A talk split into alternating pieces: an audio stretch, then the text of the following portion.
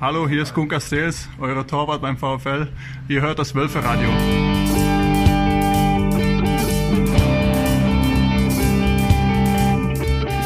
Wölfe-Radio, der VfL-Podcast mit Lenny Nero. Dort 3-1! Schöner kann man das nicht spielen. Still Crackbeach, zwei knocks in the complete defense.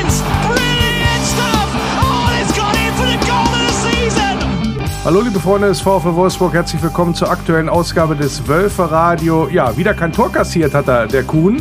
3-0 gewonnen in Bielefeld. Werden wir hier drüber reden im Fankreis mal wieder, was das dann jetzt auch heißt für den weiteren Saisonverlauf und blicken dann aber auch genau dann hin aufs nächste Spiel gegen Hertha BSC. Da geht es ja drunter und, drüber und warum das so ist, das werde ich besprechen mit meinem Berlin-Experten hier im Wölfe Radio, mit Michael Jahn. Besser geht's nicht. Aber jetzt die Situation noch heiß. Arnold ähm, versucht den Ball nach rechts rauszugeben. Die Bielefelder jetzt mittlerweile stehen wieder so ein bisschen hinter den Ball. Deswegen versucht man in Handballmanier da reinzugehen. Boah, Tor! Tor! Riesentor von Maximilian Arnold. Doppelpass mit Wout Weghorst. Der spielt ihn an. Unsere Nummer 27. Wout legt kurz ab und dann haut Maximilian Arnold das Ding links oben in den Winkel. Marke Tor des Monats. Und es steht 3 zu 0 für den VfL Wolfsburg.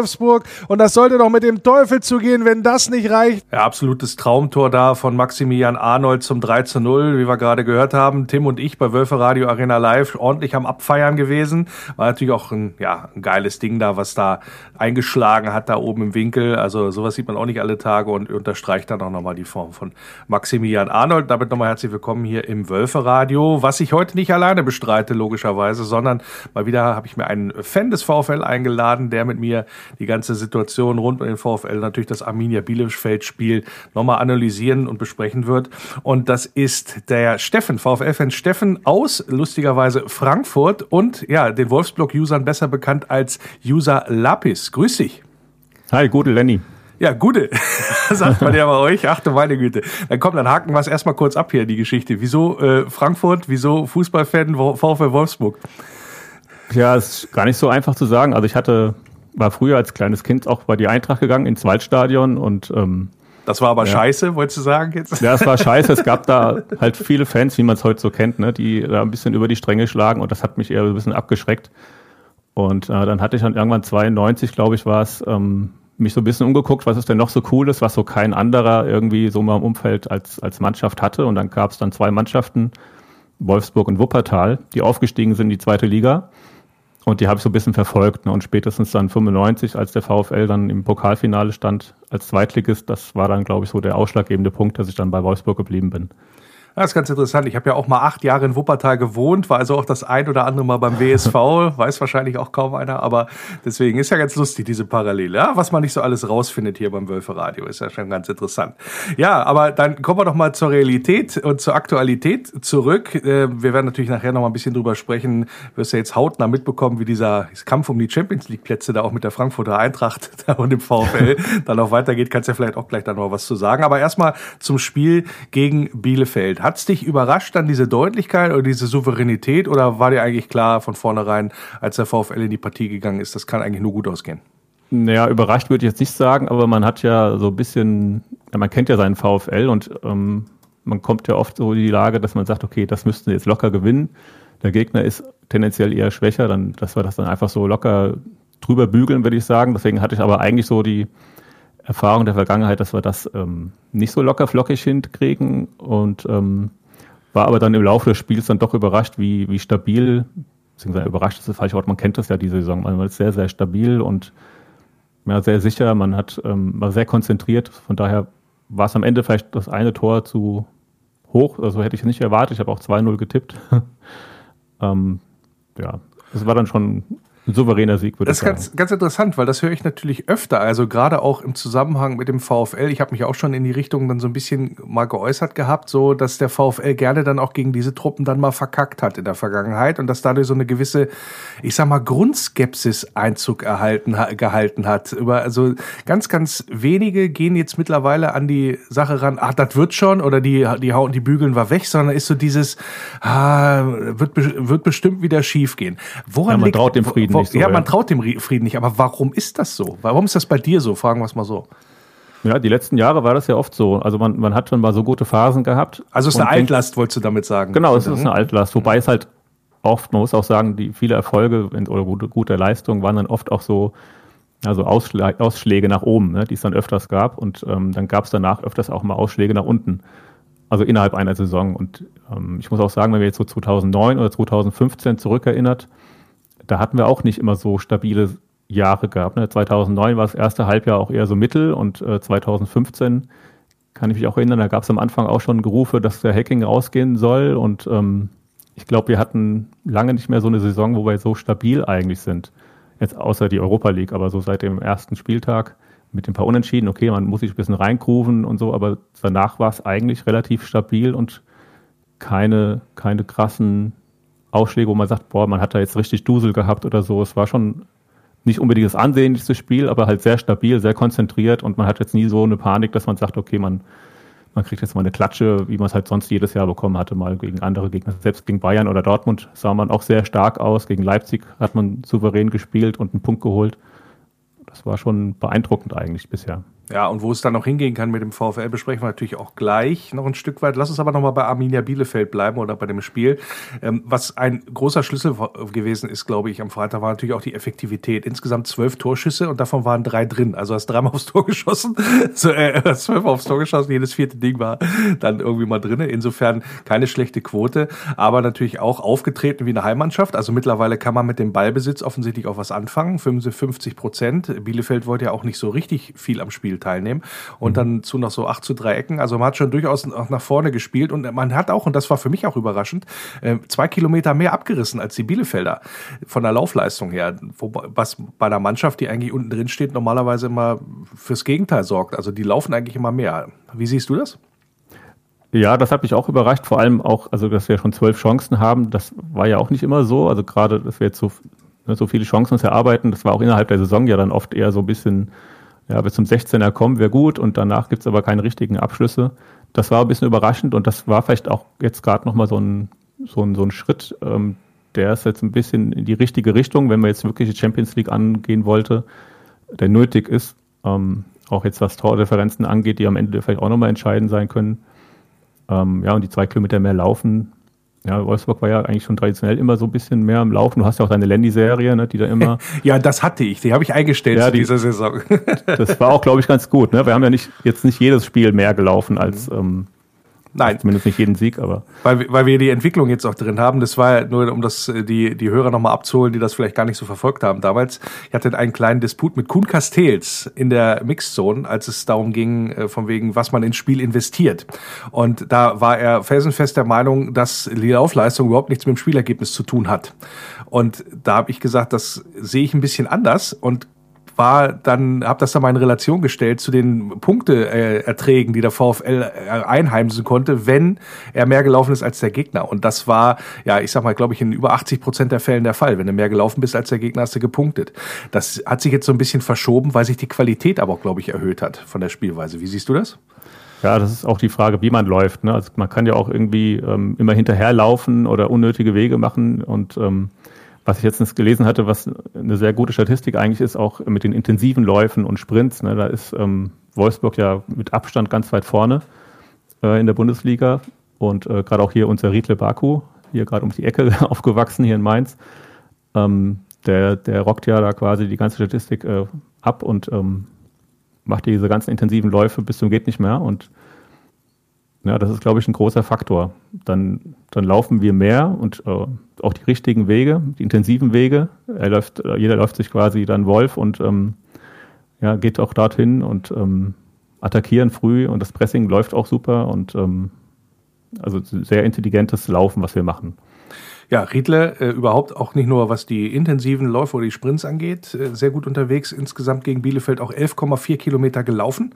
Also mhm. der war insbesondere nicht nur auf seiner rechten Seite unterwegs, sondern hat auch immer wieder versucht, im Zentrum anspielbar zu sein. Wie man es dann auch gesehen hat beim 1 zu 0, was ja wunderbar vorbereitet worden ist, das war ein einstudierter Spielzug. Langer Ball vorne auf den Zielspieler, Wout legt kurz ab, dann startet Gerhard quasi im Rücken durch und Baku spielt den Pass in freien Raum und Gerhard ist durch, legt quer auf, auf Renato Steffen und das Ding ist drin. Und wie das geklingen, geklungen hat, das hören wir uns jetzt auch nochmal an bei Wölfe Radio Arena Live.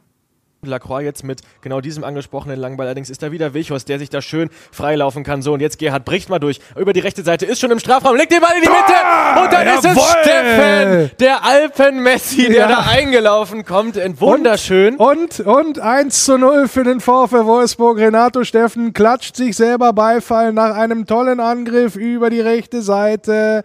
Und ja, Yannick Gerhardt bricht durch, wird lang geschickt, ist auf dem Weg in den 16er, hat den Kopf Kopf oben, sieht den besser postierten Mitspieler, weil er hätte natürlich theoretisch auch selbst abschließen können da im Strafraum, aber sieht, dass Renato Steffen im Mittelstürmer-Manier da steht, wo sonst Wout steht.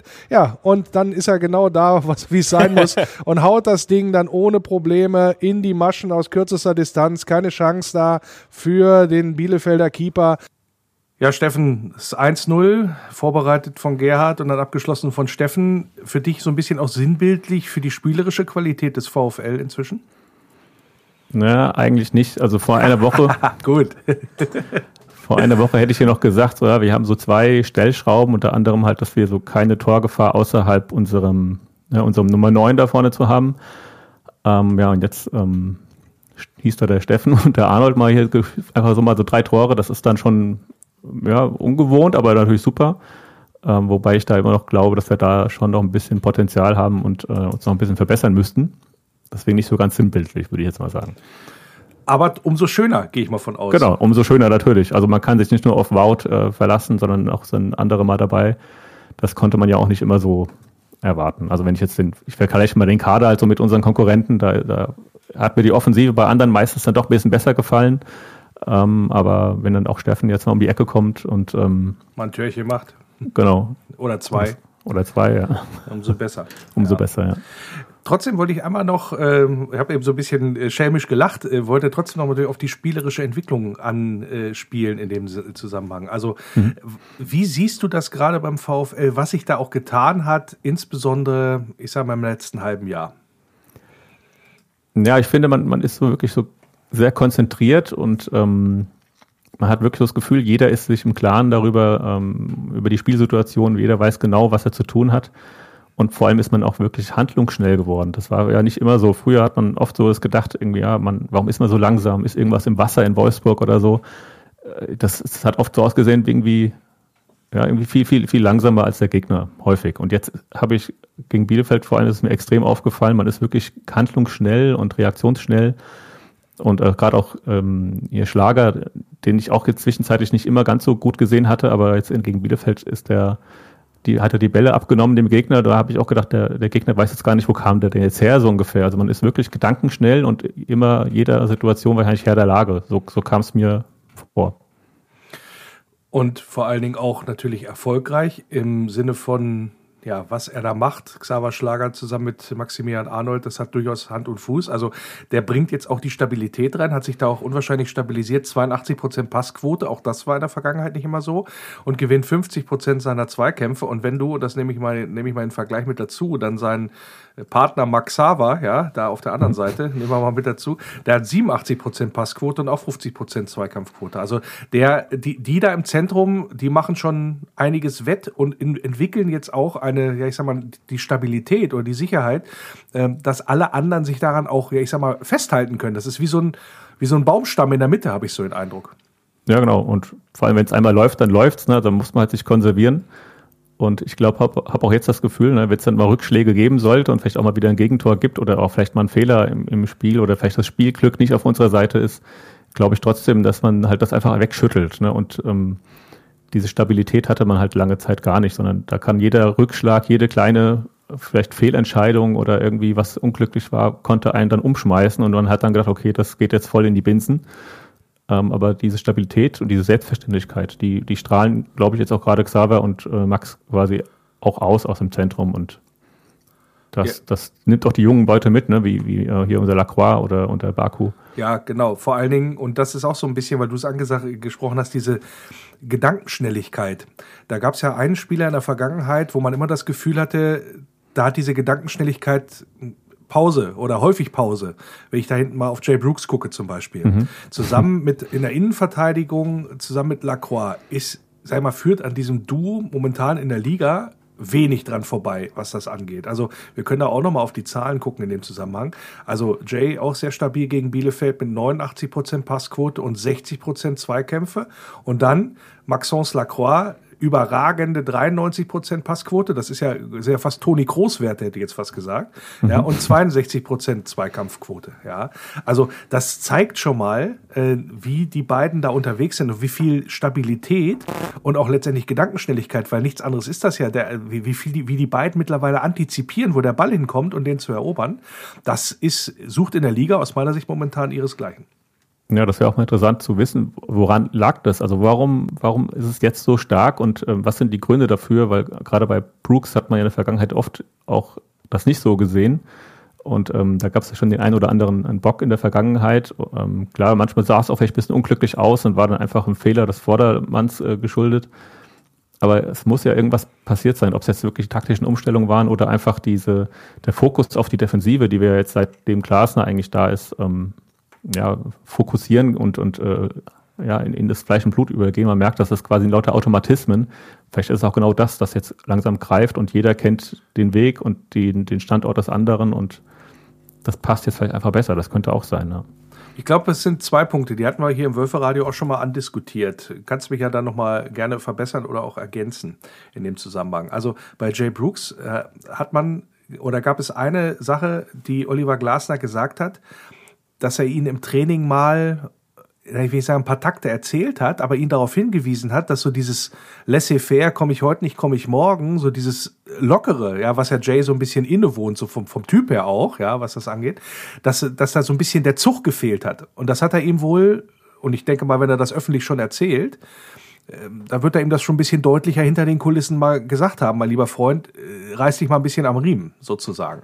Das ist das Erste. Und das Zweite ist, dass ja natürlich auch, was die berufliche Zukunft angeht, jetzt dann ja, glaube ich, auch nach dieser Saison wieder Gespräche anstehen, ob es denn weitergeht in Wolfsburg, was das angeht. Also im Zweifel tut er sich natürlich selber einen Gefallen, entweder A, den Vertrag dann äh, im besten Fall dann verlängert zu bekommen oder äh, sich nochmal ins Schaufenster zu stellen äh, nach, nach einer sehr, sehr guten Saison. Und das ist ihm ja explizit gelungen, möchte ich mal sagen. Das kann schon sein. Das ist auch ein bisschen so, dass wir halt jetzt auch ein bisschen mehr Konkurrenz haben. Also Marin Pongracic ist jetzt auch kein, äh, kein schlechter Innenverteidiger. Äh, das heißt, wir sind da insgesamt sehr gut aufgestellt und ähm, das erhöhte vielleicht auch noch mal ein bisschen den Druck, auch ähm, na, dann das was zu tun, dass man auch wirklich dann an der Startelf steht. Vorher war es ja so, dass er dann schon eigentlich trotz allem ja immer gesetzt war. Man hat ihn ja jede Woche gesehen, da konnte sich noch so viele Fehler in Anführungsstrichen erlauben und ähm, man war trotzdem sicher, er steht wieder drin. Und dann gab es irgendwann halt die Phase, wo man dann den äh, Josh einsetzen musste. Das hatte ja wieder andere Gründe gehabt, aber na, das kann schon eine Kombination aus allem sein, ne, wie du gesagt hast. Und was auch auffällig ist, ähm, und das hast du ja ganz schön gesagt, auch, dass jetzt mal so Renato Steffen oder auch äh, Maximilian Arnold treffen und Wout Wichers mal gar nicht. Renato Steffen zweimal und dieses 2 zu 0 im Wölferadio, das hören wir uns auch jetzt nochmal. Also, Flanke kommt rein. Da ist Maximilian Arnold. Oh, da ist Fehler ja, und dann gibt es im Nachschuss das Tor von Renato Steffen. Oh, da hat er nicht gut ausgesehen, der Ortega. Sonst einer der zuverlässigsten in der Liga. Freistoß von Maximilian Arnold an den langen Pfosten. Wieder eine Variante und steht Wout Vegas plötzlich frei, bringt den Ball aber nur mit so einem Schüsschen Richtung Tor. Und Ortega, ja, kann mit diesem Ball nichts anfangen, war ihm offensichtlich zu einfach, lässt ihn nach vorne abprallen und das ist tödlich natürlich im eigenen Strafraum. Und dann gibt es ja das zweite Tor von Renato Steffen, der nur noch abstauben muss und das Leder in Kürze, aus kürzester Distanz im Tor unterbringt. Und es steht 2 zu 0 für unseren VfL. Ja, interessantes Ding und eine einstudierte Variante, wo Wout Weghorst ja gar nicht so richtig, also gar nicht so richtig zum Abschluss kommt. Also ich hätte mich so ein bisschen geärgert, wenn er schon so frei zum Schuss kommt. Da kommt so ein Schüsschen mal raus. Aber Gott sei Dank gibt's ja noch einen Keeper in Bielefeld. Ja, und Renato Steffen, das hat man dann auch gesehen, ja auch schon beim 1 zu rückt, rückt dann auch in diese Mittelstürmerposition. Ist das auch so ein Ding, was die Mannschaft letztendlich dazugelernt hat? Ich denke schon, das ist, das ist ähm, im Kollektiv. Ne? Also jeder ist quasi so in der, in der Lage und, und in dem Willen, auch wirklich nach vorne zu gehen und ähm, also rücken immer nach, genauso halt auch dieses Umschalten in die andere Richtung. Also sie sind quasi, wie ich vorhin sagte, immer Herr der Lage und, und lauern auf die Situation. Ne? Das, das hat man gut beim, beim Renato Steffen gesehen, fand ich. Also das war eine Situation, man konnte man nicht wirklich ahnen, dass das dann auch passiert, aber man kann so drauf spekulieren ne? und dann ähm, steht er genau richtig. Er hat zwei Tore gemacht, der Renato. Äh, wenn man sich die Zahlen aber anguckt, mit 60 Prozent Passquote, das ist schon relativ wenig. Und 14 Prozent Zweikampfquote, auch relativ ungewöhnlich äh, für den Schweizer. Das ist, das nicht existent auf dem Platz eigentlich. Aber man sieht, er musste nur zweimal richtig stehen oder einmal einen richtigen Sprint ansetzen und schon bist du der Held des Spiels, was das angeht. So viel zum Thema Zahlen dann manchmal auch, ne? Ja, wie so ein Goalgetter, ne? So eigentlich ein klassischer Stürmer, der keine Zweikämpfe so also zumindest keine richtigen Zweikämpfe äh, defensiv führen muss. Also war schon super gemacht vom Renato. Ja, absolut. Und wie gesagt, äh, dann Wout mal selber nicht getroffen, sondern in dem Sinne zwei Dinger vorgelegt. Denn wie gesagt, das 3 zu 0 von Maximilian Arnold, da hat er ja auch den Ball kurz abgelegt. Das ist äh, insgesamt also eine ne schöne Entwicklung, dass dann auch mal die anderen treffen. Gut, jetzt muss man auch sagen, man sollte jetzt nicht zu hoch fliegen, denn es war dann am Ende dann doch nur, Anführungsstrichen, Arminia Bielefeld. Aber was natürlich Mut macht, das wollte ich jetzt einmal mit dir auch besprechen, ist dieses Gesamtgefüge, was die Mannschaft oder dieses Gesamtbild, was die Mannschaft Mannschaft jetzt schon über mehrere Wochen halt ab äh, oder sag ich mal äh, zur Schau trägt und sag ich mal eine unwahrscheinlich starke ja, Mannschaftsleistung insgesamt. Also wie du gerade sagtest, ein starkes Kollektiv. Sag mal bitte deine, Thera äh, deine Theorie, warum das sich so entwickelt hat aus deiner Sicht. Boah, das ist schwierig. Also es gab ja letzte Saison, in Mitte, Anfang letzte Saison gab es ja diesen, diesen Fall, dass wir die Dreierkette da eingespielt hatten und dann gab es ja aus der Mannschaft, so wie man hört, ja diese Intervention und ähm, das anders zu, zu wollen und dann die Viererkette zu spielen. Vielleicht hat das so ein bisschen auch zusammengeschweißt und der Trainer hat das ja auch angenommen. Das könnte auch dann dazu führen, dass das Trainerteam und Mannschaft noch ein bisschen enger und eingeschworener sind. Und ähm, dann ja dieser Rückschlag mit, mit Athen, was vielleicht im Endeffekt aber für uns das Glück war, äh, dass wir gegen Athen rausfliegen. Das könnte auch nochmal so eine, so eine jetzt erst Recht-Haltung ähm, geführt haben. Ne? Und ähm, ich meine, jeder will immer das Maximum erreichen, das sagt jeder irgendwie, deswegen schafft es aber nicht jeder. Und ja, das könnte jetzt einfach durch die ganzen schwierigen Bedingungen, die wir halt jetzt wegen dem Europapokal aus und äh, diese Diskussion, der Trainerdiskussion und auch ähm, diese unterjährige Diskussion wegen diesem ähm, verpatzten Transferfenster oder nicht genutzten Transferfenster. Das waren ja alles so kleine Störfeuer, aber das hat vielleicht auch dazu geführt, dass man doch noch enger zusammengerutscht ist. Das ist ganz interessant. Ich mache jetzt mal meine Theorie auf. Ich glaube, Oliver Glasner äh, war für die Mannschaft wie Lebertran. Das hat denen nicht geschmeckt, was der von denen wollte. Ich glaube, der hat eine ganz klare Vorstellung von wegen das, was dann am Ende erfolgreich sein kann. Und das musste er denen nach und nach erstmal eintrichtern. Und die Leute mussten sich davon überzeugen lassen, die Spieler, dass das auch Erfolg bringt. Dass das tatsächlich auch was einen Effekt hat. Ähnlich wie Lebertran. So nach dem Motto für das Immunsystem oder was auch immer, wofür das gut ist, das Zeug. Ja, es schmeckt nicht in dem Sinne, ja, aber äh, am Ende hilft es dann doch was. Oder wie eine, wie eine Medizin, sagen wir es mal so. Und bis die Mannschaft das verinnerlicht und kapiert hatte, hat es gedauert. Und jetzt haben sie halt gesehen, oh, Moment mal, das ist ja doch vielleicht nicht so verkehrt, was wir da spielen sollen. Insofern machen wir das doch jetzt mal so. Ist es so einfach oder glaubst du es anders? Ja, das spielt sicherlich auch eine, eine Rolle, ne? dass, dass man, am Anfang fand ich also auch, man konnte nicht wirklich so einen, so einen Plan erkennen oder so, eine Veränderung. Ne? Man hat ja gehört, Glasner aus der Red Bull-Schule und ähm, man hat sich dann so ein bisschen was wie Leipzig vorgestellt und ähm, aber so richtig, ja, nicht so richtig sehen konnte man es nicht. Das war halt so das, was, was bei mir angekommen ist. Und ich weiß nicht, wie es im Team ist, was man, das, das will ich mir gar nicht anmaßen. Da kann man ja nicht reinblicken, was der denen halt so erzählt und ähm, wieso die, die Herangehensweisen sind. Ähm, aber ja, im Endeffekt, ich meine, wir sind jetzt trotzdem eins der pressingstärksten Teams in Europa. Wir jetzt hier von diesem Konstantin Eckner auch eine Statistik zugesehen das zeigt ja schon, dass da was dran ist. Und jetzt sieht man halt auch so ein bisschen dieses, ähm, also jetzt schon seit einiger Zeit, dass dieses Glasner-Spiel, würde ich jetzt mal sagen. Das ist interessant, äh, das Glasner-Spiel, ähm, beziehungsweise die Skepsis, die gegen ihm geherrscht hat. Also das ist ja auch immer wieder, haben wir ja auch in Wolfsburg öfter mal thematisiert, das Ganze, warum Glasner, ich sag mal, seit Amtsantritt hier so skeptisch beäugt wurde.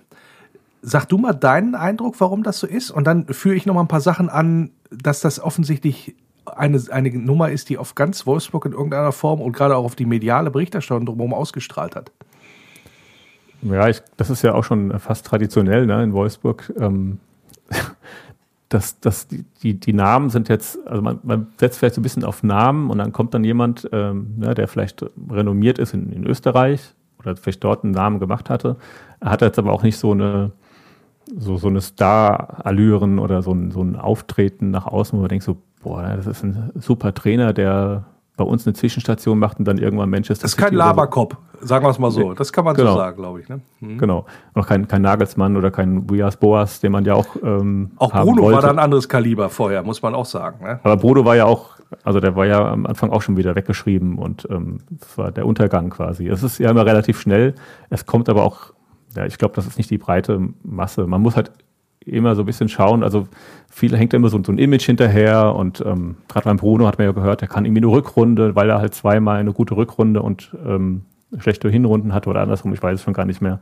Das, das sind so, so, so Spielereien, die medial vielleicht sind oder in, in, in einfachen äh, Gedankengängen. Deswegen, ich, ich tue mich immer schwer mit so, mit so komplexen Dingen, ähm, Gedankengänge auf, mit einfachen Antworten ähm, ja, drauf zu reagieren.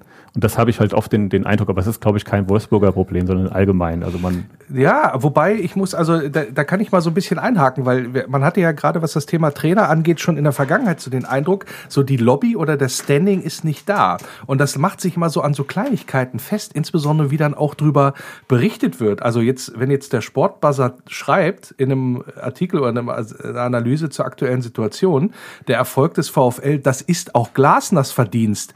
Ja, wessen sonst? Also äh, als ob der Trainer keinen Einfluss hatte äh, darauf, wie die Mannschaft sich präsentiert. Das finde ich schon, finde ich schon sehr, sehr interessant. Und äh, wenn ich wenn ich den Kicker mir durchlese, dann äh, klang das äh, so ein bisschen ähnlich in dem Zusammenhang. Ähm, von wegen, man äh, hätte ja damals gerade auch darum ging, äh, den den Rausschmiss da nicht durchzuführen in Anführungsstrichen. Danach hätte sich dann entsprechend was entwickelt. Und das sind ganz interessante äh, Nummern, dass die dann auch passiert sind, also auch so im Umfeld und äh, dass sich sogar auch Jörg Schmatke dazu veranlasst sah, seinen Trainer öffentlich zu loben. Er macht das richtig gut, hat er gesagt unter der Woche. Auch das sind ja so Geschichten, die machst, also gerade wenn du Jörg Schmatke kennst, äh, in den vergangenen, oder seit Amtsantritt in Wolfsburg, das ist ja momentan nicht normal. Oder es ist ja nicht normal für ihn, dass er das so macht. Nee, da hat er sich eigentlich auch genötigt äh, gefühlt, dass, äh, da mal was zu sagen. Das, das, da gebe ich dir recht. Ähm, ja, natürlich die, die Medien, wenn die, wenn die ähm, also es ist nicht nur Medien, aber Medien, wenn die irgendwie halt Nachrichten brauchen oder irgendwie sich Dinge äh, schreiben, klar, die hören auch mal nach innen und so, aber die haben halt trotzdem auch nicht so dieses Ganze. Und da sind vielleicht auch irgendwelche Interessen oder persönliche Befindlichkeiten und sie wünschen sich vielleicht jemand anderen oder so, dann, dann wird dann vielleicht irgendwas geschrieben, was halt die, die Stimmung halt dann auch ähm, im Fanlager dann ein bisschen lenkt. Ähm, wobei ich das auch nicht zu hoch hängen würde. Also ähm, ich meine, jeder guckt sich das Spiel ein bisschen anders an und macht sich so seine Gedanken und keiner von uns ist dann so tief drin, dass man äh, sich das anmaßen kann, äh, da den vollen Überblick zu behalten. Und ähm, es steckt ja immer nicht immer nur eine Person hinter. Der, das, der Trainer ist ja auch nicht alleine, hat ein Trainerteam, da muss auf den Manager und auf die Transfers ähm, ja, hoffen, dass die einschlagen und das Scouting muss passen und dann brauchst du halt Glück, was kann, dass du keine Verletzungsprobleme äh, ähm, ja, hast und so. Das, da spielen so viele Sachen eine Rolle, die im Endeffekt aber dazu führen, dass dann der Trainer halt der Dumme ist, wenn es halt nicht passt wie so häufig. Aber wir freuen uns halt in dem Fall, dass es nicht so ist, dass der Trainer eben nicht der Dumme ist, sondern offensichtlich einiges richtig gemacht hat im Umgang mit der Mannschaft. Mich persönlich freut das sehr, denn äh, wie gesagt, eine Trainerdiskussion damals äh, kam für mich zur Unzeit und auch, und das hat ja Jörg Schmatke hinterher nochmal bestätigt, es stand niemals zur Debatte, ihn rauszuschmeißen. Und äh, das ist ja mal ganz interessant, wie jetzt dann auch äh, Teile der Medien da aber drauf beharren und sagen, der war aber kurz vorm Rausschmiss und das wär, hätte eigentlich so kommen müssen, so wie wir gesagt haben, kam aber nicht, ja. Und das finde ich ganz interessant, äh, wie, wie dann so auch diese Mechanismen drumherum funktionieren beim VfL. Aber insgesamt können wir festhalten, der Mannschaft hat es nicht geschadet und Oliver Glasner offensichtlich auch nicht in dem Zusammenhang. ja, dass gerade die Geschichte mit diesem Transfer, ne, mit dieser Tiefganggeschichte, also ich hatte am Anfang das auch nur, ich hatte die Pressekonferenz nicht gesehen, ich hatte nur diese Schlagzeilen gesehen und hatte dann auch gerade so, uff, ne, da hat er sich was geleistet und habe dann auch so die Wolfsburger Mechanismen dann schon ja, prophezeit für mich selber. Und ähm, aber wenn man sich dann so anguckt, wie er das gesagt hatte, ne, dass ähm, sie das quasi sie als Team nicht hinbekommen haben, so jemanden zu verpflichten, ist das eine Kritik an der Situation, die vielleicht ein bisschen blöd rübergekommen ist, was aber auch ein bisschen an der Fragestellung des Journalisten liegt. Ähm, ja, und dann, dann wird halt sowas rausgestrickt. Und Ja. das wurde halt dann immer größer, immer größer. Und dann wurde er nochmal gefragt, dann musste vor Sky das Mikrofon nochmal gehen. Und dann, dann ist es so ein Selbstläufer. Ne? Medien haben dann quasi dann Chance gesehen, dann weitere äh, Schlagzeilen und Klicks zu generieren. Und Ja, vor allen Dingen, das ist ganz, ist es ganz witzig, wie das zustande gekommen ist. Also wenn ich mir jetzt zum Beispiel das im Kicker durchlese, von wegen, ich zitiere jetzt, und zu einem Überfluss zettelte Trainer Oliver Glasner auch noch einen öffentlichen Streit an in Sachen Transfers mit seinen Vorgesetzten, der ihm den Job hätte kosten können.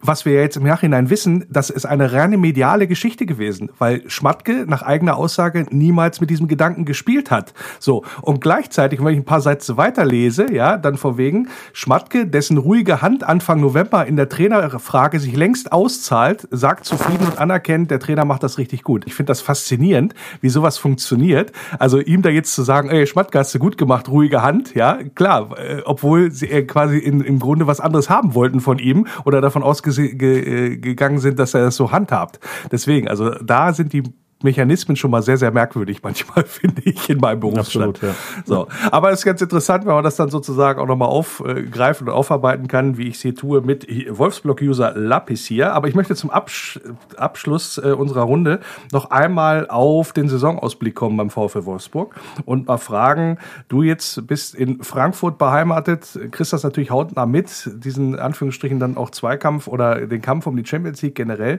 Ähm, was ist da in Sachen Frankfurt und VfL bei euch gebacken? Wie wird das gegenseitig so wahrgenommen? Ja, sehr schwierig. Also ich bin hier in Rhein-Main, würde ich jetzt mal sagen, sehr exotisch. Es gibt zwar noch ein paar andere Wolfsburg-Fans, ähm, aber man ist ja, ich glaube, man nirgendwo so schlecht angesehen äh, in Deutschland wie hier in Rhein-Main. Ich weiß nicht genau, woran das liegt, aber das ist so mein Empfinden. Vielleicht liegt es auch ein bisschen an dem Standort von Opel, der ja nicht so weit weg ist äh, in Rüsselsheim. Ähm, ja, man wird halt schnell in diese Schubladen gesteckt. Ne? So von wegen, ja, hier VW und keine Fans und du bist einer von den fünf und so Geschichten. Ähm, aber eigentlich beschäftigen sie sich dann auch nur ein, zweimal im Jahr, wenn wir gegen sie spielen. Und ähm, ich glaube, die Selbstwahrnehmung von denen ist jetzt eigentlich nur, sie wollen quasi die Champions League und ähm, wer da noch mit denen da rumspielt, ist denen eigentlich völlig egal. Und ähm, sie haben, glaube ich, eher so den Eindruck, naja, ist halt Wolfsburg, da will eh keiner, dass die so weit kommen. Und äh, sie f- haben, glaube ich, so ein bisschen das Gefühl, sie haben so einen Imagewandel gemacht von der ja, von der, von der, in die Fresse-Truppe, wie man, wie die sich selbst manchmal auch bezeichnen, so in dieses, ähm, ja, wir sind sympathisch, wir sind eine coole Truppe und jetzt Ja, haben das wir noch glauben sie aber auch nur selber. Ja, ja, das, ich krieg's ja mit, ich kenne ein paar, also nicht alle so, ne, ich kenne einige Frankfurt-Fans, die sind voll super in Ordnung, manche, also das sind ein paar wenige Hardcorer, die dann so, ja, so so ein, so ein merkwürdiges Selbstbild haben. Ja. Aber ich glaube, Frankfurt, ja, ich, also ich, die sind genauso überraschend oben wie wir. Aus deren Ansicht nach sind sie, glaube ich, noch überraschender oben, weil sie selber immer auch ein bisschen tief stapeln und sich so als arme äh, Kirchenmaus darstellen. Ähm, dafür holen sie halt, leihen sich halt einen Younes und einen Jovic aus und ähm, gerade bei Younes gibt es ja noch Hoffnung, dass er vielleicht auch bleibt. Und ich glaube, insgeheim hoffen sie auch, dass Jovic vielleicht noch auf seinen ähm, auf sein Gehalt etwas verzichten wird, dass er dann auch noch bleiben wird, wenn Silva weggeht. Ähm, ja, ich bin gespannt, wie es Ja. Frank Frankfurt äh, ist auch immer, fällt mir halt auch so auf, das geht sehr, sehr häufig in die Richtung und ich habe ja nichts dagegen, wenn einer sagt, mein Verein ist der geilste von der Welt. Ja, das ist ja auch vollkommen okay, deswegen sind wir alle Fußballfans. Was bei Frankfurt sehr, sehr ausgeprägt ist, ist so dieses, aber du bist scheiße. So, und das, und das geht mir massivst äh, so auf den, auf den Senkel, weil da der VfL auch tatsächlich immer gerne mal Ziel ist der ganzen, ja, äh, ich will nicht sagen Hasstiraden, aber das geht schon so ein Stückchen weit in die Richtung, ja. Ja, ich habe auch oft ja. gemerkt, dass du gar nicht, also du hast ja jede Woche immer einen Gegner-Fan da und Frankfurt habe ich so das Gefühl, ist irgendwie sehr unterrepräsentiert. Aber ich kenne ja auch so ein paar Frankfurt. Ähm, die, gerne bei mir zu Gast, die gerne bei mir zu Gast sein dürfen, mit Ausnahme von Basti Red. Ansonsten dürfen gerne alle Frankfurter zu mir auch in die Sendung kommen. Ja. Bei Etienne wäre ich mir auch nicht so sicher. ja, ist mir, äh, mit dem hatte ich noch nicht so äh, persönliche Berührungspunkte, aber äh, das sind so, das sind so persönliche Animositäten, die sich im Laufe der Jahre da aufgebaut haben. Wie gesagt, ich habe kein Problem, wenn jemand seinen Verein supportet bis zum Erbrechen, aber wenn es dann über normale Sticheleien äh, hinausgeht, so äh, dann habe ich da echt ein Problem mit, gerade so auch im, im sportlichen Bereich. Und wie gesagt, das können die Frankfurter sehr gut, das können die Dortmunder sehr gut und das können auch die Schalker sehr gut, aber die müssen wir ja nächstes Jahr nicht mehr ertragen, sagen wir es mal so. Ja. Gut. Ja, was ist noch drin für den VfL in dieser Saison? Also jetzt äh, siehst du als größte Gefahr an, über die Champions League zu reden und dass sich das dann so im Kopf festmacht und dass dann doch die Truppen, die da sonst immer oben mitspielen, Gladbach, Leverkusen, Dortmund, dann doch eher dir dann irgendwie nochmal den Rang ablaufen, wie es ja in der vergangenen Saison mit der Europa League passiert ist. Ja, klar, ich meine, was man einmal inne hat, das will man auch nicht mehr loswerden. Von daher, ähm, aus heut, jetziger Sicht wäre es natürlich enttäuschend, wenn man am Ende nur Fünfter werden würde. Ähm, wenn man jetzt mal zurückgeht, also vor der Saison zum Beispiel, ja, da hatte ich ganz andere Bedenken gehabt. Ähm, durch die Mehrfachbelastung habe ich gedacht, boah, wenn wir überhaupt in Europa mitspielen könnten, wäre das schon ein Erfolg, weil man halt die ganze Reisestrapaze und ähm, Belastungssteuerung hätte nicht so fahren können. Aber jetzt sind wir nun mal da oben, Europa, Europa League ist ähm, vorbei. Deswegen, also ich würde sagen, man könnte stolz sein, wenn wir den dritten halten. Ich glaube, ähm, wenn wir am Ende Vierter sind, ähm, ist das auch gut. Der fünften wäre dann vielleicht schon ein bisschen enttäuschend. Vor allem, wir haben jetzt fünf Punkte Vorsprung auf Leverkusen und die Gegner da hinten mit Leverkusen, Dortmund und Gladbach ist ja schon Achter, sind jetzt nicht so stabil, dass wir sagen müssen, boah, da müssten wir jetzt Angst haben. Und ähm, wir haben die schweren Gegner noch zu Hause. Ähm, Frankfurt hat jetzt auch ein schwereres Programm wie in den letzten Wochen. Ähm, also ich bin relativ optimistisch, dass wir so unter die dritte, vierte Position abschließen können. Ah, ich sag sogar, deutscher Meister wird nur der VfL. So, äh, um es mal gesagt zu haben, um hinterher sagen zu können, seht ihr, im Wölferadio habt das zuerst gehört. Äh, das wäre natürlich ein Ding, aber andererseits, was wäre das auch für, äh, sag ich mal, eine Saison, wo du am Ende gar nicht mitfeiern konntest, wenn es irgendwie was zu feiern gäbe. Insofern, ja, äh, trotzdem steht es natürlich auf dem Briefpapier irgendwann. Aber wir werden gucken, wie es ausgeht mit dem VfL Wolfsburg. Und das habe ich besprochen, auch unter anderem das Spiel gegen Arminia Bielefeld Bielefeld und die, den Ausblick auf, die weiteren, auf den weiteren Saisonverlauf mit Wolfsblock-User Lapis, der im normalen Leben auf den schönen Namen Steffen hört. Ja, wie unser, der Nachname unseres Doppeltorschützen gegen Arminia Bielefeld. Und ich danke dir, dass du dabei gewesen bist und äh, danke dir fürs Gespräch. Danke auch und bleib gesund. Kurzpassspiel. Ich mache das ja auch schon ein paar Jahre hier, aber immer wenn man denkt, man hat schon alles gesehen oder gehört, dann kommt was anderes um die Ecke und belehrt dich eines Besseren, so wie der Fall von Arsenal London. Da ist ein Spieler unter Vertrag, den ich jetzt persönlich nicht kenne, aber William Saliba, Arsenal, wie gesagt, in England, äh, ist jetzt im Moment nach Nizza verliehen und spielt auch mal für die U19-Nationalmannschaft von Frankreich. Und da hat der benannte Spieler Saliba wohl mal gefilmt in der Kabine, was er wohl besser nicht gemacht hätte. Denn auf dem Video ist angeblich zu sehen eine fremde Person, die da auf dem Sofa sitzt, mit dem Handy in der Hand ja, und mit der anderen, wie soll ich sagen, sich einen von der Palme wedelt. So auf gut Deutsch gesagt. Und das geht jetzt natürlich sehr, sehr steil und alle fragen sich, wie kann dieses Handy denn zustande kommen? Wir war ein Riesenskandal. Angeblich soll der Typ im Video aber schon erste Werbeangebote bekommen haben.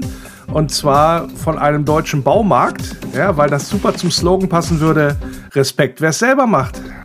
Interessantes Vorkommnis auch in der mexikanischen Liga. Dort hat ein Schiedsrichter ein glasklares Tor ja, verteidigt, verhindert, wie soll man sagen. Da ging der Ball an den Pfosten und dann ist der Schiri so komisch in den Strafraum reingelaufen, dass der Nachschuss ja, ihm gegens Bein ging und dann neben das Tor. So, gab natürlich nur Schiedsrichter dabei und äh, die entsprechende Mannschaft war ein bisschen pisst, möchte ich mal sagen. Aber angeblich steht der Schiri jetzt vor einem Wechsel in die Bundesliga. Im Gegenzug wäre Schalke 04 auch bereit, die gesamte Abwehr abzugeben. Trainingsschlägerei bei Hannover 96. Da läuft es ja auch nicht so rund, möchte ich mal sagen, beim niedersächsischen Rivalen. Und dann gab es irgendwie einen Zweikampf und einen Pressschlag. Und dann ist Simon Fallett äh, auf Genki Haraguchi losgegangen. Und äh, angeblich soll Gucci den Mitspieler auch, äh, ich sag mal, beleidigt haben. Vorher wurde geschrien, geschubst und geschlagen. Ja, so heißt es. Und da muss ich ganz ehrlich sagen, liebes Hannover, liebes 96, das kann doch wohl alles nicht wahr sein. Das sind ja Zustände wie bei Eintracht Braunschweig. Kombinationsspiel. Und das Kombinationsspiel im Wölferadio, das spiele ich wieder mit meinem Experten für die Berliner Hertha und das ist der Berliner Sportjournalist und ja mehrfacher Buchautor auch über Hertha BSC, Michael Jahn. Grüß dich, Michael. Ja, hallo, Grüße nach Wolfsburg. Ja, Michael, als wir das letzte Mal miteinander gesprochen haben, da war noch Big City Club, da war der Bruno noch da, jetzt ist mittlerweile nur noch Big City Club bei euch. Was ist los? So ist es. Also es ist wirklich eine sehr dramatische Entwicklung äh, eingetreten bei Hertha BSC. Du weißt es selbst, Hertha steht auf dem drittletzten Tabellenplatz eigentlich, also gleich auf dem Relegationsplatz mit, äh, mit äh, Arminia Bielefeld, hat nur noch das bessere Torverhältnis, aber Bielefeld hat ja noch ein Nachholspiel gegen Bremen. Also die Situation ist wirklich sehr, sehr kritisch, so kritisch wie lange, lange nicht. Ja, Man hat sich das natürlich in Berlin äh, ganz, ganz anders vorgestellt vor dieser Saison man liebäugelt ja eigentlich mit einem Platz, äh, na, bis zu Platz sechs. Man schaut immer nach Europa. Europa League war so das interne Ziel. Ja, und äh, wie gesagt, falls du dich noch erinnerst, wir haben das letzte Mal miteinander gesprochen, habe ich gesagt, na, hoffentlich macht ihr nicht dieselben Fehler, die wir gemacht haben in der Vergangenheit, indem man halt einfach denkt, man hat einfach viel Geld zur Verfügung und dann ja. läuft der Laden schon. Ist es das, das, ist es das Problem oder siehst du noch was anderes? Ja, das war, das war wirklich auch ein Denkfehler. Die, die Erwartungshaltung war natürlich riesengroß durch die wirklich enormen Investitionen des äh, äh, Unternehmers Lars Winters, der bisher 274 Millionen äh, investiert hat und 100 Millionen stehen noch aus, etwa die aber noch bis äh, zum Juni diesen Jahres fließen sollen. Und dadurch schnellt ja die Erwartungshaltung absolut in die Höhe. Äh, dann wurde ja im Winter vergangenen Jahres, also zwei im Januar 2020 wurden ja vier Profis geholt, noch unter Jürgen Klinsmann, zusammen mit Manager Michael Preetz. Beide sind ja längst weg. Äh, für 77 Millionen wurden da investiert. Das war Weltrekord in, in dieser Wintertransferperiode. Und jetzt in der letzten Transferperiode, äh, die ja bis 5. Oktober ging, wurde ja nochmal investiert mit über 30 Millionen nochmal. Aber die Mannschaft passt einfach nicht zusammen. Das ist wirklich äh, eine Ansammlung von Individualisten, sehr guten Individualisten zum großen Teil, aber die konnte auch Bruno Labbadia nicht zu einem äh, Team, zu einem richtigen Kollektiv formen. Und das ist jetzt die ganz, ganz schwere Aufgabe für Paul Dardai. Und da stellt sich natürlich schon die Frage, also wie gesagt, das hat man ja aus der Entfernung oder beziehungsweise wenn man als Wolfsburger da drauf schaut, äh, da hat man ja erschreckende Parallelen erkannt. Warum war es dann aber letztendlich so, dass da eine Mannschaft zusammengestellt wurde, die überhaupt nicht zusammenpasst? Also das ist ja, also da, da, da müssen ja nur Amateure am Werk gewesen sein, hätte ich jetzt was gesagt. Für das Geld, also für das Geld. Für das Geld, das ist, das ist wahr. Man hatte plötzlich so viel Geld zur Verfügung wie noch nie hat aber nicht richtig damit anfangen können. Also die Frage, die du mir jetzt stellst, ist schwer zu beantworten. Die müsste man eigentlich Michael Breetz stellen, der ja über elf Jahre in der Verantwortung war als Geschäftsführer, Sport und Manager, teils in der Vergangenheit ja ordentliche Transfers getätigt hat, äh, auch äh, gute Leute äh, für viel Geld verkauft hat. Das war ja für den Verein damals in manchen Situationen auch wichtig. Aber die letzten beiden Transferperioden, das passte alles nicht zusammen. Also das ist wirklich, äh, man glaubte, wirklich sehr, sehr gute Leute geholt zu haben. Zum Beispiel den Franzosen äh, Toussaint von Olympique Lyon, der in der Champions League ja gute Auftritte hatte, aber hier überhaupt noch nicht heimisch geworden ist, ja, als Beispiel. Oder der polnische Mittelstürmer äh, Piontek, Christoph Piontek, der ja in Genua in der Serie A oder später beim AC Mailand neben Ibrahimovic gespielt hat und da pausenlos getroffen hat in der Serie A, aber in Berlin nicht, ja. Er fremdelt auch nach wie vor. Der beste Einkauf war noch der Brasilianer Matthäus Cunha, der dann von RB Leipzig geholt worden ist, aber der auch äh, mit vielen Höhen und Tiefen derzeit spielt und auch natürlich äh, das Hauptproblem ist, dass diese Mannschaft nicht für einen Abstiegskampf zusammengestellt worden ist, sondern für höhere Ziele. Und es, sind, es fehlen die Kämpfer, die, die, die Kämpfertypen, es fehlt eine Achse, weil man auch im Vorjahr ja Oldies und sehr erfahrene Leute verkauft hat, also wie Per Schelfred, der sehr, sehr wichtig war, der Norweger, Salomon Kalou oder auch Vedat Ibisevic. Jetzt interessiert aus Wolfsburger Sicht natürlich vor allen Dingen auch die Geschichte um Bruno Labbadia. Da hatten wir ja, als wir das letzte Mal miteinander gesprochen haben, noch ja erzählt, beziehungsweise du hast du erzählt, dass er da eigentlich sehr, sehr anerkannt ist insgesamt. Ist er wirklich ja. nur daran gescheitert, dass da, ich sag mal, er aus da eine Mannschaft hingestellt bekommen hat, die da nicht zusammenpasst? Oder hat es da noch andere Gründe gegeben? Weil eigentlich ist Bruno ja insbesondere, was das Thema Abstiegskampf angeht, sehr erfahren. Also, dass man da dann überhaupt ja. gar nicht reingerutscht wäre, sagen wir es mal so. Also Bruno Labbadia hat ja bekanntlich sehr, sehr gut angefangen und, und die Mannschaft aus, äh, aus unteren Tabellenregionen nach oben geholt, hat also sehr ordentlichen, ansehnlichen Fußball gespielt. Aber es hat alles in der neuen Saison, der aktuellen Saison nicht mehr so geklappt. Bruno Labbadia klagte auch immer darüber, dass er keine Achse hat. Er hat immer gesagt, wir brauchen Zeit, wir müssen zusammenwachsen. Wir brauchen viel Zeit, damit das klappen soll. Aber in der Bundesliga hat man ja keine Zeit. Das muss man ja auch dazu sagen. Hinzu kam, dass äh, er auch nicht, er hat das nicht so öffentlich gesagt, mit den letzten Transfers, also im September, Oktober, die ja sehr, sehr spät auch erfolgt sind, dass er mit den meisten Transfers auch nicht so glücklich war. Er und vielleicht auch Brez wollten auch einige andere Spieler nach Berlin locken. Es hieß dann immer, die waren zu teuer, die, die Summen, die aufgerufen wurden, seien unverschämt gewesen, weil man glaubte bei anderen Vereinen oder auch andere Spieler, dass Hertha im Geld schwimme. Ganz so ist es ja nicht. Viel Geld wird ja auch verwendet, um die Schulden abzubauen und, und andere Dinge voranzubringen. Trotzdem hat man so viel Geld zur Verfügung wie noch nie in der, äh, in der eigenen Geschichte in der Bundesliga. Ja, aber es ist nicht das Rechte dabei rumgekommen. Ja, welcome to my world, würde ich ja. sagen. Die Einschätzung. Die haben wir ja in Wolfsburg jahrelang zu tragen gehabt, dass man, oder es ist ja, ja, immer noch so, dass man immer denkt, Wolfsburg kommt mit einem großen Geldkoffer, ist halt nicht so. Und jetzt habt ihr auch mal ja. die Erfahrung gemacht. Ja, und äh, Bruno Labbadia ist ja auch dann in einen äh, Abwärtsstrudel hineingeraten. Die Misserfolge häuften sich. Äh, die Mannschaft war verunsichert. Und er hat es dann zuletzt auch nicht mehr gepackt, das Ruder herumzureißen. Man muss das auch sagen. Die, die große Anfangseuphorie war vorbei wenn man Bruno Labbadia und auch Michael Breetz in den Pressekonferenzen erlebt hat, das, das war auch keine Euphorie mehr, äh, kein Optimismus mehr äh, richtig zu erkennen. Und die Trennung von beiden war dann irgendwann auch folgerichtig, vielleicht sogar etwas zu spät.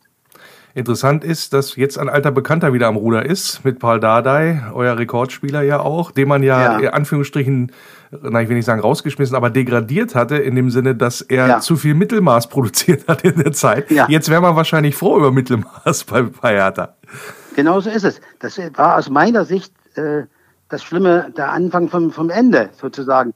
Die Trennung von äh, Dada, das war im, im Sommer 2019, äh, nach fünf ordentlichen Jahren. Er hatte ja die, die Mannschaft stabilisiert. Wir waren im Mittelfeld, nie in Abstiegsgefahr. Man, aber man sagt, das ist zu viel Mittelmaß. Man wolle attraktiveren, offensiveren Fußball spielen lassen und hat dann ausgerechnet den U23-Trainer Ante Czovic zum Cheftrainer gemacht. Ich kann äh, Ante Czovic gut leiden. Ich kannte ihn als, als guten äh, Spieler, als, als, als Profi. Aber er war überfordert mit dieser Aufgabe. Und dann ging das ja weiter. Klinsmann kam, Klinsmann ging durch die Hintertür äh, und so weiter und so fort. Ja, Nuri kam, Labadia kam. So, ja. Jetzt ist wieder Paldada zurückgeholt worden, was ich Welcome richtig, back, ja. Und, ja, richtig und, und gut finde. Viele glauben auch ich, äh, dass er der richtige Mann jetzt am, am rechten Ort ist, äh, mit seiner Ruhe, mit seiner Erfahrung das Ruder noch rumreißen kann. Trotz der doch sehr, sehr kritischen Lage äh, strahlt er wirklich jetzt nochmal Optimismus aus. Was bleibt ihm auch anders übrig, muss ich sagen, ja. Und er hat allerdings schon einen absoluten Stimmungsumschwung herbeigeführt. Die Truppe kämpft, äh, er hat sich stabilisiert, aber es fehlt halt äh, das Erfolgserlebnis. Auch das Spielglück, das sagt man ja nicht so gerne, hat in den letzten Wochen wirklich gefehlt. Letztendlich äh, negativer Höhepunkt äh, letzten Samstag ein, ein klares 0-3 gegen Leipzig, so liest, ja. es, äh, so liest es sich jedenfalls, ja, Leipzig was. Ähm, war es so klar und deutlich oder hast du da gute Ansätze gesehen? Nein, das Ergebnis ist wirklich zu hoch. Ja. Leipzig war absolut clever und effizient. Hertha hat lange Zeit sehr gut mitgespielt, ist aber dann wieder auch gescheitert an individuellen Fehlern. Also das 0-1 war ja ein absoluter Sonntagsschuss. Ja. Das war aus, aus 30 Metern von Savitzer. Das war völlig unhaltbar. Und dann war Hertha dran, versuchte äh, zum Ausgleich zu kommen. Und dann hat der äh, Franzose Guendouzi einen bösen individuellen Fehler fabriziert im eigenen Strafraum. Dann kam das 0-2 und dann war das Spiel gegessen. Und man hat, wie auch gegen Bayern München bei 0 zu 1, ordentlich mitgespielt, hat lange Zeit mithalten können. Aber man bekommt vorne die Tore nicht rein. Die Mannschaft erspielt sich doch zahlreiche sehr hochkarätige Chancen, aber hat im Moment wirklich keinen Knipser. Das ist weder Piontek, der Pole, noch Luke Bacchio, noch Kunja. Aber jetzt nach Wolfsburg soll der lange verletzte John Cordoba, äh, auch Neuzugang, im Oktober äh, mitgenommen werden. Vielleicht als Joker zum Einsatz kommen am Sonnabend. Aber stimmt es bei euch in der Truppe zu lesen stand, dass da insbesondere die jungen Spieler wie äh, der von dir eben angesprochene Franzose Guendouzi da ja ich sag mal so einen raushängen lässt, also ein bisschen rebellisch sei und so ein bisschen pu pubertär, da war so die Rede, sagen wir es mal ja, so. Äh, äh, stimmt's denn in der Truppe oder ist das, äh, wie muss man das, das erklären? Eig eigentlich Paldada hat den Ausdruck pubertär jetzt genannt auf der letzten Pressekonferenz, als auf den Franzosen angesprochen wurde. Den muss man immer ein bisschen zurechtdrücken. Aber insgesamt soll der Teamgeist absolut stimmen. Also in der Kabine stimmt es. Und das, das glaube ich da auch, der da auch sehr, sehr großen Wert drauf legt, äh, aufs Kollektiv, auf den Zusammenhalt. Wer dort aus der Reihe tanzt, fliegt bei ihm auch raus. Also das ist jetzt wirklich nur, es geht nur gemeinsam dass man dort unten aus diesem Tabellenkeller irgendwie noch herauskommt. Es wird schwer genug. Es sind nur noch zwölf Spiele, ja, und es muss auch endlich mal ein Dreier her, sonst äh, wird es wirklich ganz, ganz kritisch. Und ich möchte gar nicht dran denken, wenn Hertha mal in die Relegation kommen sollte oder müsste. Da hat ja Hertha BSC ganz, ganz schlechte Erfahrungen gemacht 2012 beim Skandalspiel in, in Düsseldorf, beim 2 zu 2, wo ja die Verdun-Fans kurz vor dem Abpfiff das Feld gestürmt haben. Ja, das, die Bilder haben wir alle noch im Kopf, was das angeht. Aber jetzt kommt der Hertha äh, am Samstag nach Wolfsburg. In Wolfsburg läuft es ganz anders, nämlich hervorragend, möchte ich ja. mal sagen. Was rechnet man sich denn von Hertha-Seite aus und mit was für einem Spiel rechnest du denn dann überhaupt? Also man will unbedingt den ersten Sieg unter Paldada einfahren, unbedingt oder wenigstens ein, ein, ein Unentschieden holen. Dada spricht immer vom äh, Champions League-Modus, in dem sich die Mannschaft befindet. Das klingt erstmal ein bisschen komisch, aber er meint damit, dass man jetzt immer gegen, seitdem er wieder im Amtes gegen die Mannschaften gespielt hat, die ganz oben stehen, also Bayern München, Eintracht Frankfurt, jetzt RB Leipzig und jetzt Wolfsburg als Tabellendritter, will unbedingt dort äh, was, was mitnehmen, nach Hause nehmen. Also ich rechne mit einem sehr, sehr äh, umkämpften Spiel, muss ich sagen. Also die werden alles in die Waagschale werfen, Berlin, was sie zurzeit haben. Auffällig ist bei euch, dass ihr für eine Mannschaft, die da unten drin steht, eine relativ gute Passquote habt. Also ihr seid eigentlich relativ präzise im Spiel, 79 Prozent, damit über Bundesliga-Durchschnitt. Ja. Eigentlich müsste das doch mehr Sicherheit geben, oder nicht? Normalerweise schon, ja. Tada sagt, wir sind also mehr eine, eine Kontermannschaft. So hat er es ja auch eingestellt, ja. Er hat zuerst mal die Defensive wieder versucht zu stabilisieren. Er hat ja überraschend den, äh, den Torhüter gewechselt. Äh, Alexander Schwolle war ja, äh, hat ja eine ordentliche Leistung gebracht bisher. Trotzdem musste er zurücktreten und der erfahrene Rune Jahrstein steht seitdem wieder im Tor. Und bis jetzt hat sich eigentlich dieser Torhüterwechsel ausgezahlt. Jahrstein spielt sehr stabil, hat sehr viele Großchancen auch schon vereitelt. Das war eigentlich ein ganz guter Schachzug von, von, von Dardai. Also hinten stünde es, trotz der vielen Gegentore, eigentlich ganz gut. Aber vorne bekommen die Jungs die, den Ball nicht rein. Ja, das ist wirklich eklatant gewesen in den letzten Spielen. Man hat Großchancen und bringt sie nicht rein. Hoffe natürlich dann auch, auch darauf, dass das am Samstag so bleibt, jedenfalls aus Wolfsburger Sicht. Was tippst du denn zum Abschluss?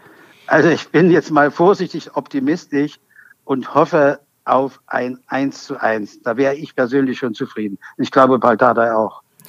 Das ist ganz interessant, weil auch die vorherigen äh, Vertreter der Gegner, die der VfW Wolfsburg so hatte, die ich hier im Wölferradio interviewt habe, die haben alle das gleiche gesagt wie du. Die waren alle vorsichtig optimistisch und am Ende gab es auf die Hose. Insofern hoffe ich auch, dass es jetzt gegen Hertha genauso bleibt, auch wenn dir damit wahrscheinlich nicht geholfen, wird, geholfen ist. Aber das werden wir dann ja am Samstag sehen. Das war Michael Jahn, langjähriger Berliner Sportjournalist und genauer Kenner der Berliner Hertha und mein Experte hier im Wölfe Radio für den Berliner Sportclub. Vielen Dank, Michael Jan. Ja, danke. Tschüss.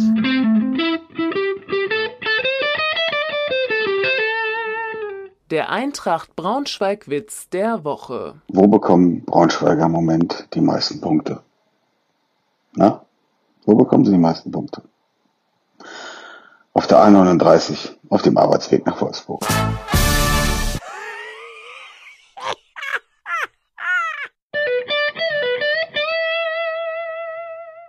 Faninfos. Schöne Aktion da vom VfL Wolfsburg in Zusammenhang mit der Corona-Pandemie. Da hat man nämlich jetzt mit Partnern und Sponsoren zusammen eine Aktion gestartet, Desinfektionsmittel an soziale Einrichtungen zu spenden. 5400 Flaschen ungefähr hat man dann verteilen können, unter anderem Tagestreff Carpe Diem und AWO Wohn- und Pflegeheim in der Goethestraße. Ja, schöne Sache und ja, wie gesagt, bleibt gesund, ne?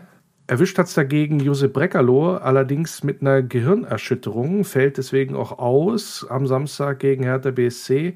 Der hat im Training einen Ball ins Gesicht bekommen, der Josip, und danach Schwindelgefühle. Also da muss er richtig einen, einen Strahl abgekriegt haben da, meine Güte. Da auch natürlich in diesem Fall gute Besserung. Und dann gab es bei den Meilenwölfen auch die turnusgemäße Jahreshauptversammlung äh, dieser Tage. Und dieser Fanclub ist ja durchaus stark betroffen. Wie man es schon vom Namen her weiß, sind ganz, ganz viele Leute unterwegs, die da dem VfL hinterher reisen. Meistens richtig, richtig viel und sammeln da die Meilen. Und da wird dann auch mal der Fan ausgezeichnet, der dort, ähm, ja, ich sag mal, die meisten Meilen gesammelt hat und die meisten Auswärtsspiele, sofern denn möglich überhaupt gewesen ist in der Vergangenheit, da ja mit zu sammeln. Und das ist in diesem Jahr gewesen der Devin. Knapp 15.000 Kilometer ist er mitgefahren zu den Auswärtsspielen des VfL Wolfsburg. Chapeau, Wölferadio gratuliert und weiter so ja, und hoffentlich können wir alle bald wieder zu den Auswärtsspielen vom VfL reisen. Der VfL Podcast. Am kommenden Samstag um 15.15 Uhr wird es auch wieder Wölfe Radio Arena live geben. Diesmal zusammen mit Holger Ballwanz werde ich ins Mikro grölen, brüllen, sprechen und hoffentlich die tolle Serie mit dem VfL zusammen fortsetzen können. Zu Hause zu Null weiterhin und ja, am besten dann auch noch ein, zwei Türchen machen. So wäre es ganz passabel aus meiner Sicht. Und ja, ihr könnt gerne mit dabei sein auf wölferadio.de oder über die VfL-App. Wie gesagt, Samstag 15.15 Uhr mit Holger Ballwanz. Und damit sind wir auch durch hier für diese Woche mit dem Wölferadio mit der aktuellen Folge. Schreibt mir immer gerne, wie ihr es gefunden habt. Oder auch, wenn ihr zu Gast sein wollt, so wie es der Lapis gemacht hat, der Steffen vorhin. Der hat sich nämlich darüber gemeldet. Aufruf hat gesagt, Lenny, ich möchte auch mal zu Gast sein. Ja, kein Problem. Kein Problem. Kriegen wir alles hin hier. Termin ausgemacht. Und ja, so schnell geht das. Also, wenn ihr auch mal mit dabei sein wollt, auch gerne äh, alles kritisch durchdiskutieren wollt hier im Wölferradio, was unter dem VfL abgeht, das können wir gerne machen. Und dann hoffe ich, dass ihr mit dabei seid. Lenny at lennynero.de könnt ihr dann mir auch eine Mail schicken, wenn ihr euch bewerben wollt, in Anführungsstrichen, oder mal melden wollt. Und das werde ich auch hier im Wölferadio immer wieder unterbringen, dass dann auch die Fans zu Wort kommen. Ja, ansonsten bleibt mir nicht mehr viel zu sagen, außer dass ihr weiterhin gesund bleiben sollt, gefälligst, und dass wir am Samstag die Hertha schlagen. Bleibt geschmeidig und denkt dran, nur der VfL. Über die Brücke kommt mein Tempel in Sicht. Ein grünes Licht ist wunderschön.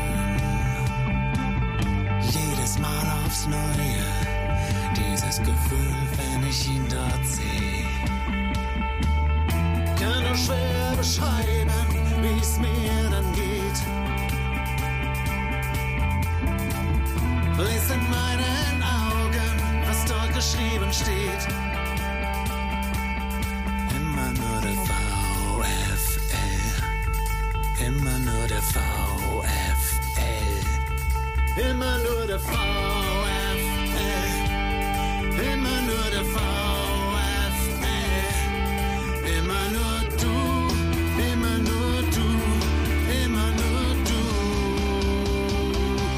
Du. Nur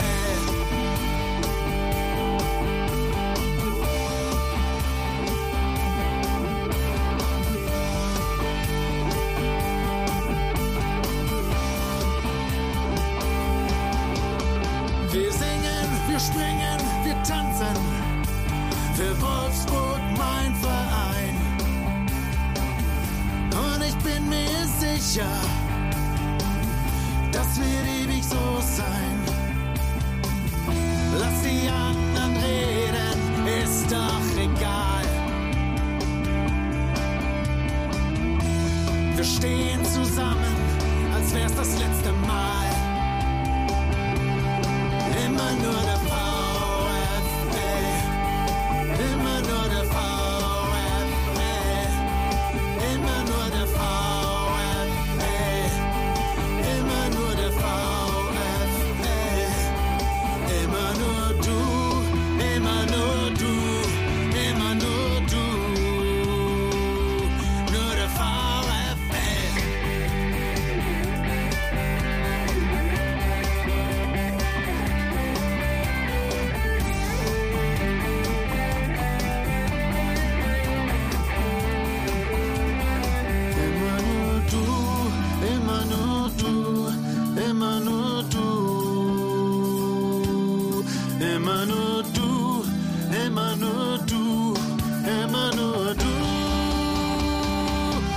the fall